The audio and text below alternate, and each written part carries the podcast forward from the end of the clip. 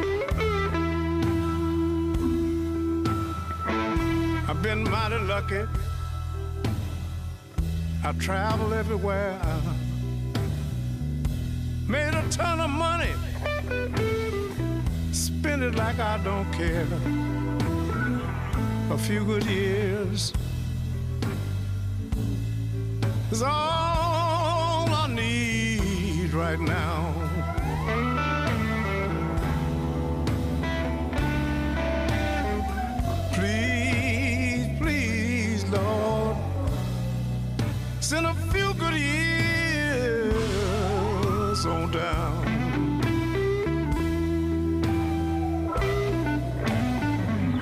I had my share of women, they had their share of me.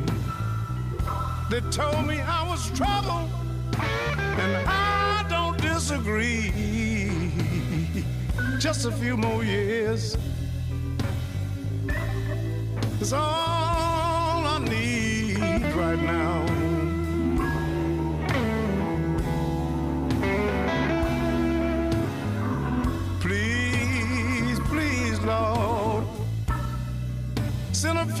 Years on down.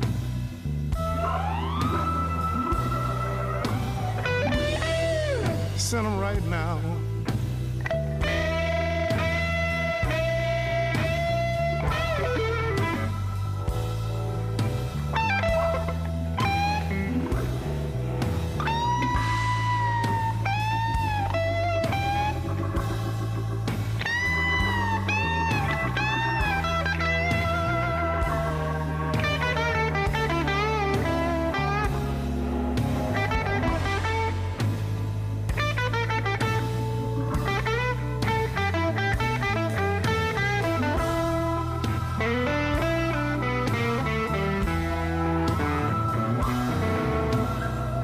There's years that I remember, and some that I forget.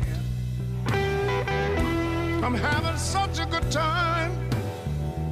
I hope I got a couple left. A few good years is all I need right now.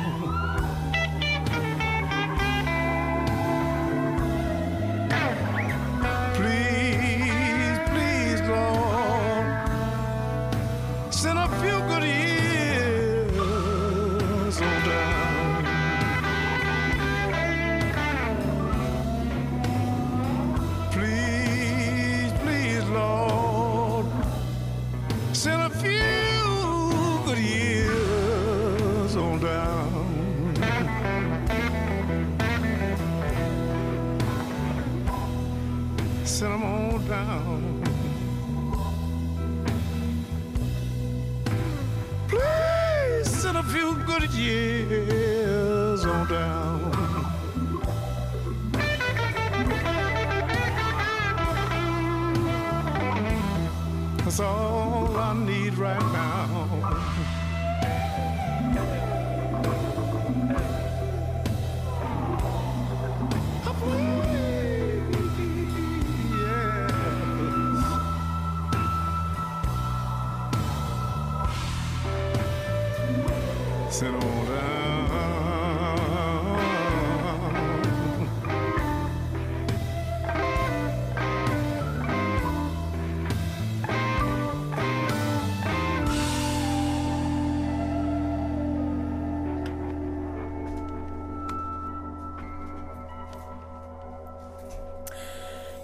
E abrimos com blues uh, nesta, neste consultório jurídico deste sábado. Uh, vamos direitinhos ao tema uh, de hoje, um tema que é difícil de dizer. Já estive aqui a falar com o Dr. Adriano Malalande sobre, sobre o tema, o Instituto da Comuriência no ordenamento jurídico português. Trata-se de uma presunção estabelecida no artigo 68, número 2 do Código Civil, segundo a qual, quando certo efeito jurídico depender da sobrevivência de uma a outra pessoa, presume-se, em caso de dúvida, que uma e outra faleceram ao mesmo tempo. Vamos lá trocar isto por miúdos e ouvir o Dr. Adriano Malalane. Eh, boa tarde. É, boa tarde. Eh, de facto, começamos pelo blues, para variar, não é? O Buddy Guy. Mas agora vamos aqui a esta matéria, a este instituto. É um instituto muito antigo, já vem do direito romano, como a maior parte dos institutos jurídicos em vigor em Portugal e noutros países eh, da família germânica do direito. Portanto, vai-se buscar ao direito romano esta forma de regulação de situações concretas da vida. O direito limita-se, de facto, a, a ordenar e a tentar regular de uma forma justa, não é? Tenta encontrar soluções justas para problemas concretos. É o que acontece aqui com este Instituto da Comuriência. O que quer dizer comuriência? Comuriência vem de morris, do latim, que é morrer. E com esta preposição é uma proposição que quer dizer morrer com alguém. Daí que se chama comuriência. Então, comuriência é o termo que os legisladores adotaram para uma circunstância muito concreta da vida das pessoas, que é duas ou mais pessoas morrerem ao mesmo tempo. Ok? Isso acontece normalmente quando há acidentes, acidentes de aviação, acidentes de aviação, quando há queda de um avião, normalmente, infelizmente, as pessoas morrem e a lei veio estabelecer uma presunção de que, se não for possível saber quem morreu primeiro, considera-se que aquelas pessoas morreram todos ao mesmo tempo. Esta questão tem muita importância, sobretudo no que diz respeito ao direito sucessório, porque esta questão é relevante quando duas ou mais pessoas que são sucessivas entre si, isto é, que podem herdar uma da outra, morrem ao mesmo tempo. Se não for possível determinar a ordem da morte, isto é, a hora exata em que morreu A e a hora exata em que morreu B e C, então a lei vem dizer que A, B e C morreram ao mesmo tempo. E quando duas pessoas morrem ao mesmo tempo, nenhuma delas sucede à outra. Isso é muito importante perceber. Vamos dar o exemplo de um pai que sofre um acidente de viação com seu filho no automóvel. E nesta hipótese, neste exemplo, o filho não é casado. Então, estas duas pessoas morrem no acidente, não se sabe quem morreu primeiro então a lei vem presumir, é uma presunção, que as pessoas morreram ao mesmo tempo. E como as pessoas que morrem ao mesmo tempo não podem suceder uma a outra, o que vai acontecer é que quer os bens do filho, quer os bens do pai, como o filho não é casado, não tem descendentes, vão ser herdados pela mãe é pacífico, não é? Vão ser herdados pela mãe. Porquê? Porque a mãe herda do marido, não é? Os bens do marido E herda do filho. E herda do filho. Mas há uma disposição na lei que trata da sucessão do cônjuge e ascendentes. Vamos admitir, vamos admitir que esta viúva tem os sogros vivos. Os pais do marido ainda estão vivos. Ora bem, se neste acidente, por hipótese, for possível saber que a pessoa que morreu em primeiro lugar é o pai, o que é que vai acontecer? O que vai acontecer é que o filho vai herdar uma parte dos bens com a mãe. Então vão ser 50% para cada um deles, os bens do pai. A, a parte da herança do pai, que normalmente é metade da herança do casal. Então significa que o filho vai herdar 25% da herança, a mãe herda outros 25%, mas depois o filho morre logo a seguir e aqueles 25% que o filho herdou do pai momentaneamente passam para a mãe. Então esta senhora vai ficar com a totalidade da herança. E onde é que entram os pais do, do marido? Os pais do marido entram na hipótese em que, portanto, há o, tal acidente, morrem os dois ao mesmo tempo, pai e filho, e como as pessoas que morrem ao mesmo tempo não herdam nada um do outro, então esta senhora, quando for a herdar os bens que não foram herdados por ninguém, portanto, aqueles bens ficaram sem herdeiro, significa que quer os bens do filho, quer os bens do marido, vão integrar a herança em relação à qual ela vai concorrer com Os sogros. os sogros.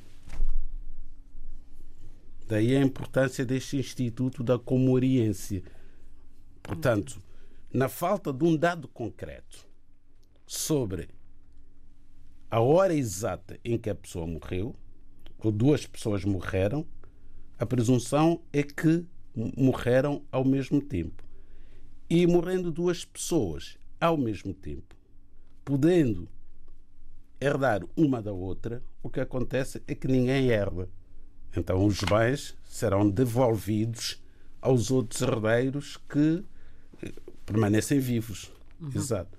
Mas eh, a distribuição da herança, não é? A distribuição da herança nesta situação eh, é diferente daquela que seria a distribuição ou as proporções caso se determinasse a hora exata ou a ordem por que morreram as pessoas. Morreu primeiro o pai, depois o filho, ou vice-versa.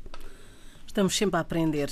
Uh, foi o tema de hoje. Se tiver dúvidas em relação a este tema ou a outros temas, já sabe que pode sempre uh, telefonar uh, para os nossos estúdios, para o 213820022, 213820023, 213820068 ou através do WhatsApp 96 712 5572. Aliás, já temos eh, algumas mensagens por WhatsApp e por e-mail também.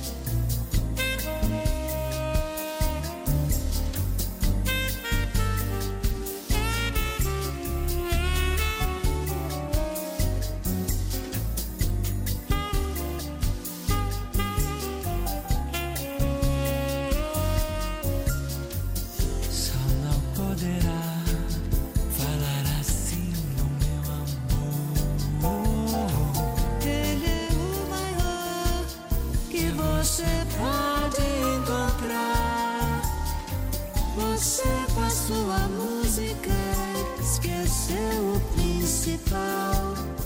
Que no peito dos desafinados, ao fundo do peito bate calado. No peito dos desafinados também bate um coração.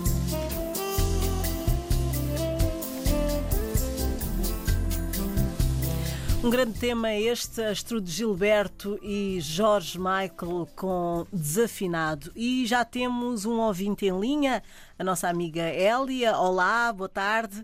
Boa tarde, Fernando Almeida. Boa tarde, doutor Malalando. Um bom fim de semana e foi espetacular este, este tema que por acaso eu nem conhecia.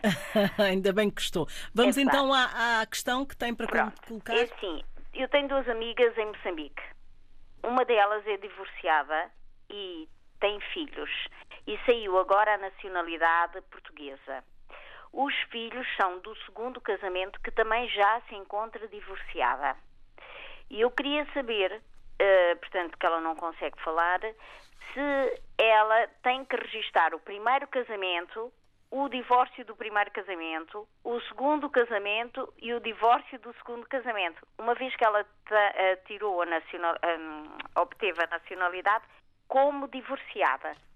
Era isto. Muito obrigada, doutor, Muito, por tudo. muito obrigada e bom fim de semana. Obrigada igualmente para todos. Obrigada. E eh, vamos continuar com as questões. Neste momento temos uma mensagem por eh, WhatsApp que eu passo a ler. Uh, prezado Dr. Malalane, existem ainda muitas pessoas das ex-colónias portuguesas que dizem que todas as pessoas nasceram antes das independências eh, destes países podem tornar-se cidadãos portugueses, se assim o quiserem.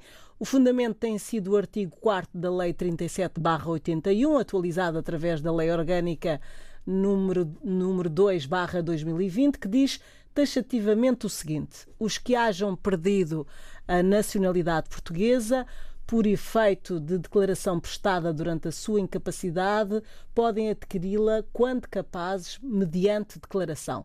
Uh, e este nosso ouvinte quer ouvir uh, da boca do Dr. Adriano Malalano uma opinião se de facto isto é verdade ou não. É o Sr. Pedro Mateus, obrigada e uh, bom fim de semana.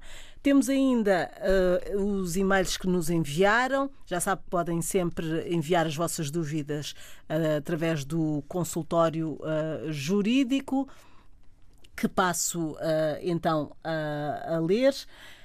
O primeiro uh, chega-nos do, do uh, Correia Júnior, uh, Byfase Correia Júnior, é assim é que é. bom dia, doutor Malalane. o meu filho é menor de idade e é nacional, ele e a mãe, e já estamos a viver juntos há mais de três anos. Posso pedir nacionalidade portuguesa e se eu puder, é através de quem que eu posso fazer? Do meu filho ou da minha mulher? É esta a dúvida deste ouvinte, uh, o senhor Byfaz Correia Júnior, uh, de que vamos ouvir uh, daqui a pouco a resposta aqui do doutor Adriano Malalan. Vou, daqui a pouco temos mais e-mails para ler, agora vamos voltar à música aqui na sua rádio.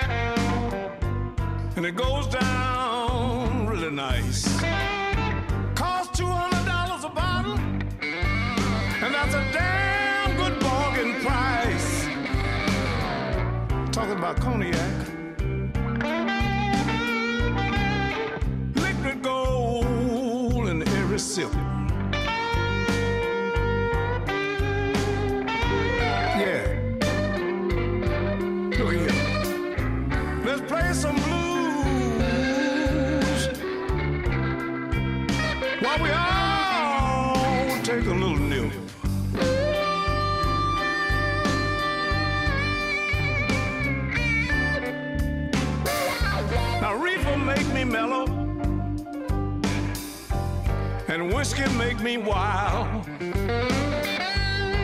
Get a couple of glasses, and let's get drunk in style.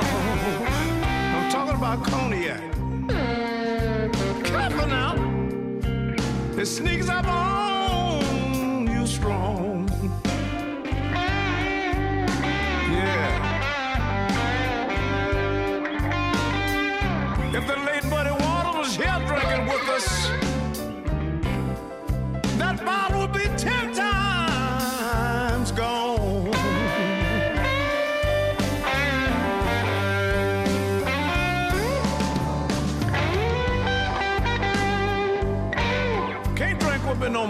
But I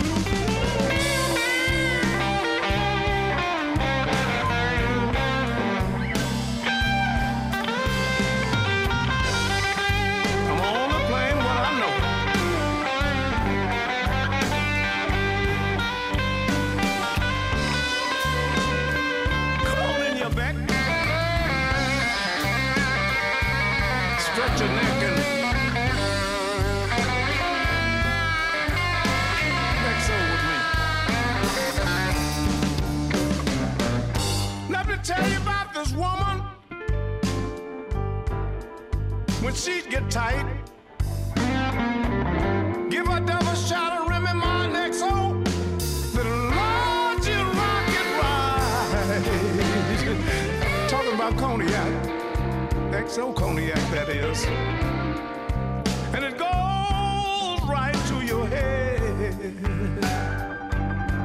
Yes, it do. How well do I know?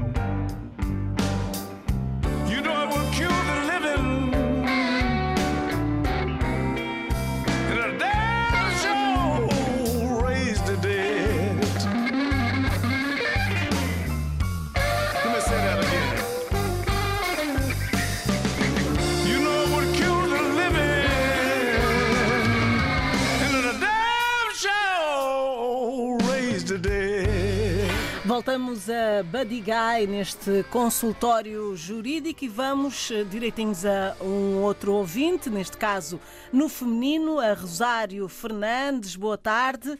Eh, Está-nos a falar de onde?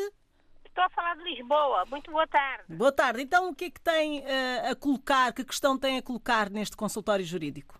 Ah, pois, ah, eu tenho um parente que veio de Angola, já um cota, um mais velho já, não é?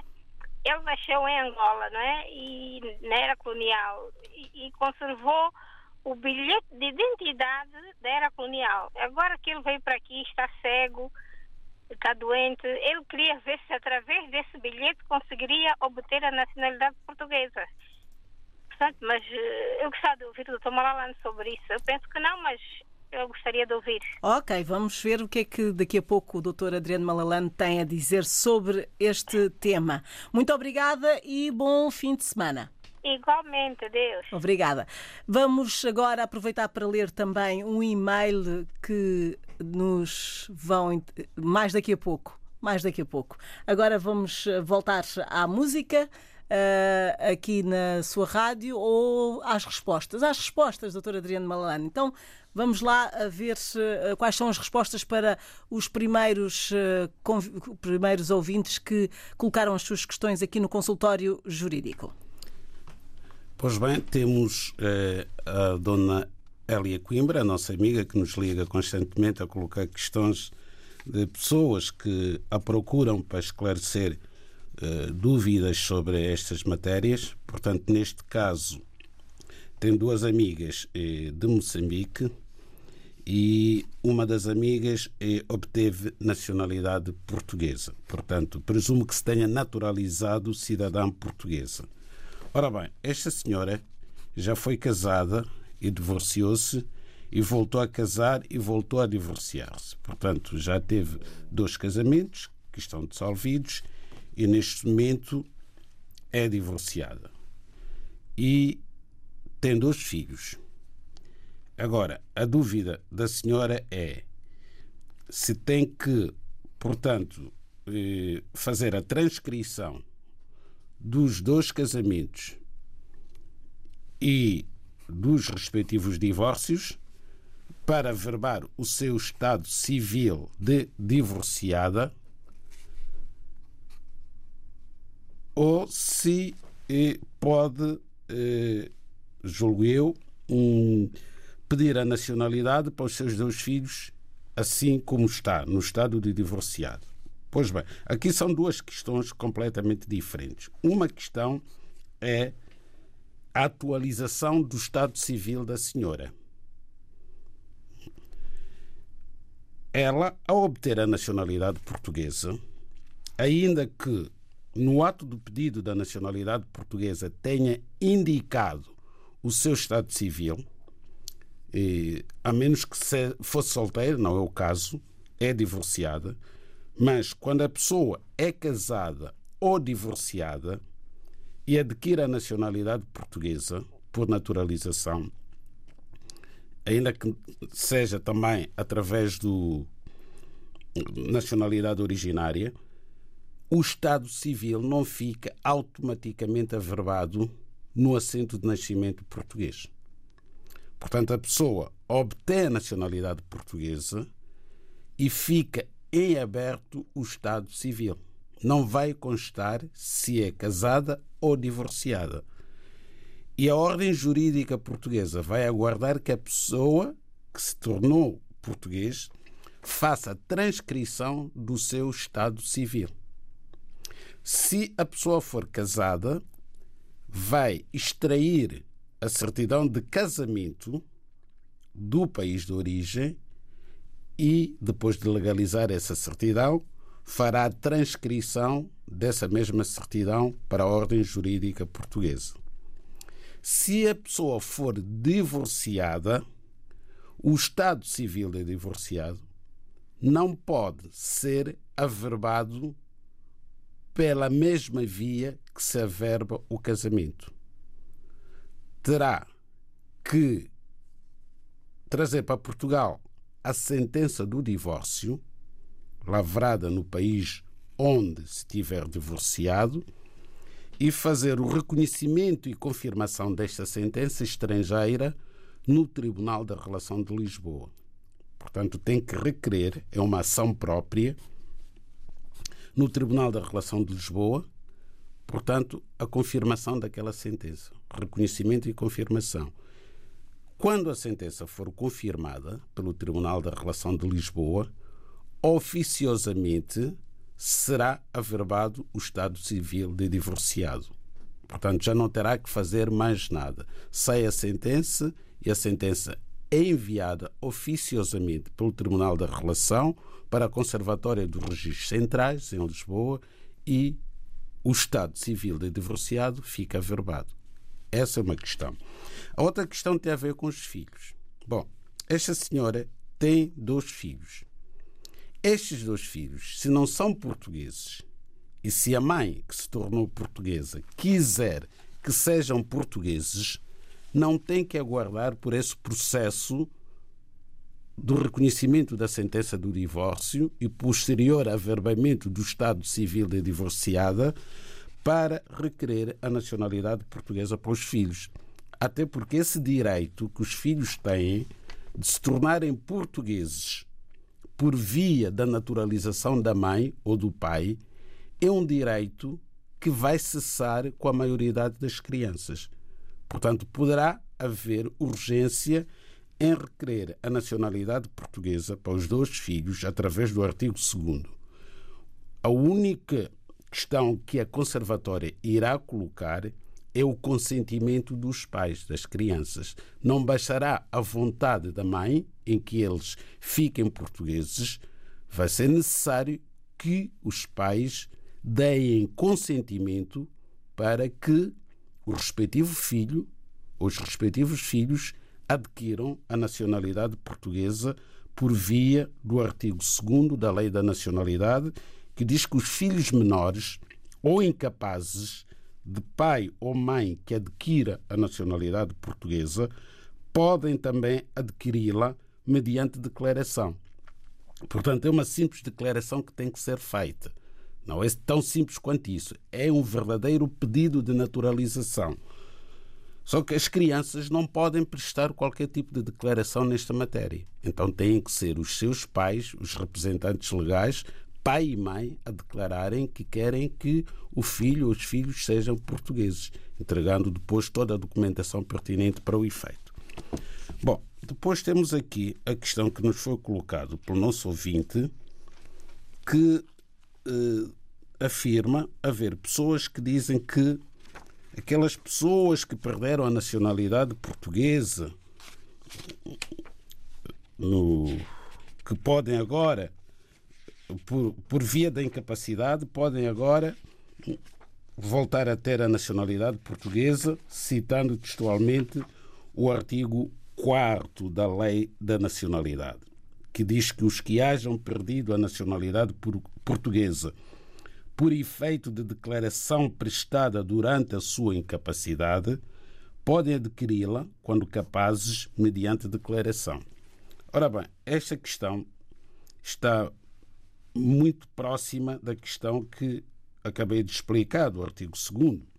O que é que a lei quer dizer? Primeiro, temos que trabalhar aqui o conceito de capacidade jurídica. É muito importante para perceber este artigo 4 fazer a interpretação daquilo que a lei considera capacidade jurídica versus incapacidade jurídica. Portanto, capacidade jurídica é a faculdade que a pessoa tem de praticar atos jurídicos válidos. Ora, uma pessoa, quando é considerada incapaz, é uma pessoa que não presta declarações, como eu referi em relação aos menores. Não pratica atos jurídicos válidos. Então, pode-se dar o caso, de facto, de alguém perder a nacionalidade portuguesa por efeito de uma declaração que foi feita durante a sua incapacidade. Olha, eh, esta afirmação remete-nos logo àquele princípio de que pessoas incapazes não praticam atos jurídicos válidos. Então significa que alguém que estava legalmente habilitado prestou uma declaração vinculativa deste incapaz. Ficou vinculado a uma declaração que foi prestada por alguém com legitimidade para o efeito, mas durante a sua incapacidade. E vamos admitir que esta pessoa mais tarde se torna capaz Portanto, há uma decisão judicial que vem dizer que esta pessoa é capaz ou adquire a capacidade por força da lei.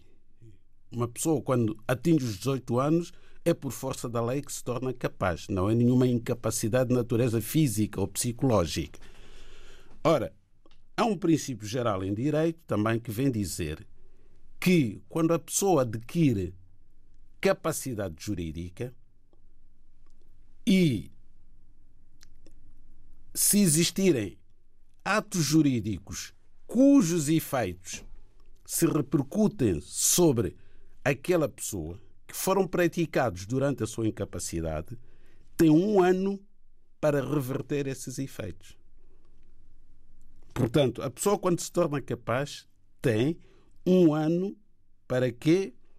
Para reverter aquela decisão que foi tomada durante a sua incapacidade. Mas este, este princípio jurídico e estas normas que eu acabei de citar nada têm que ver com as pessoas que perderam a nacionalidade portuguesa por força da independência dos respectivos países. De forma alguma. Portanto, e ainda que se pudesse admitir, no limite, que essas pessoas eram menores e por essa via também eram incapazes, grande parte dessas pessoas já tem mais de, 18, de 19 anos. Portanto, teriam tido ali um período entre os 18 e os 19 para reverter a situação.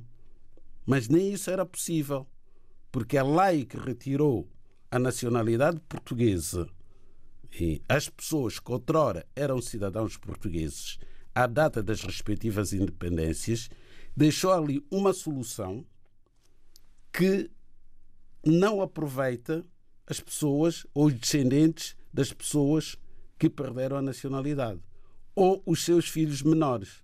Não aproveita porquê? Porque a lei tem que ser vista eh, de forma sistemática, tem que ser vista no seu todo. Não se pode ir interpretar uma disposição legal de forma isolada. Porque nessa lei, que é o Decreto-Lei 308-75, que foi aprovado aqui em Portugal, na véspera da independência de Moçambique, que foi o primeiro país a ficar independente das colónias portuguesas, tirando a Guiné-Bissau, que já era independente, mas cuja independência não era reconhecida ainda por Portugal.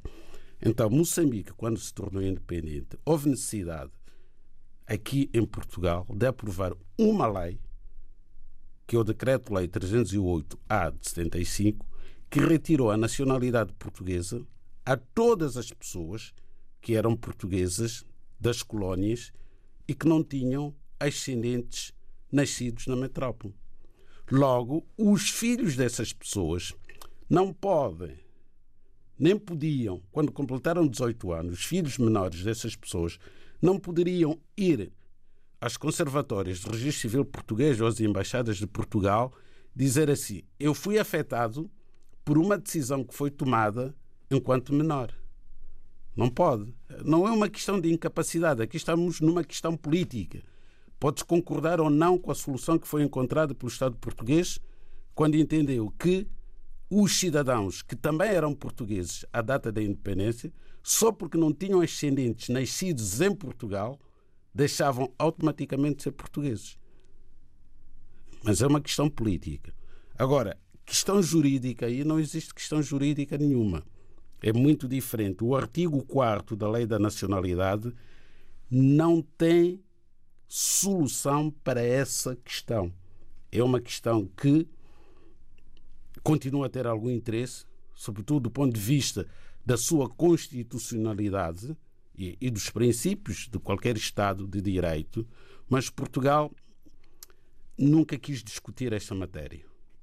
Deu este problema por encerrado, nunca quis discutir quanto mais não seja por razões económicas. Basta ver os antigos deficientes das forças, os, os antigos militares portugueses que se deficientaram ao serviço de Portugal em África, que não têm origem europeia, também perderam a independência e é-lhes recusada a pensão hum, pela deficiência que sofreram durante a guerra, só pelo facto de se entender que não são portugueses.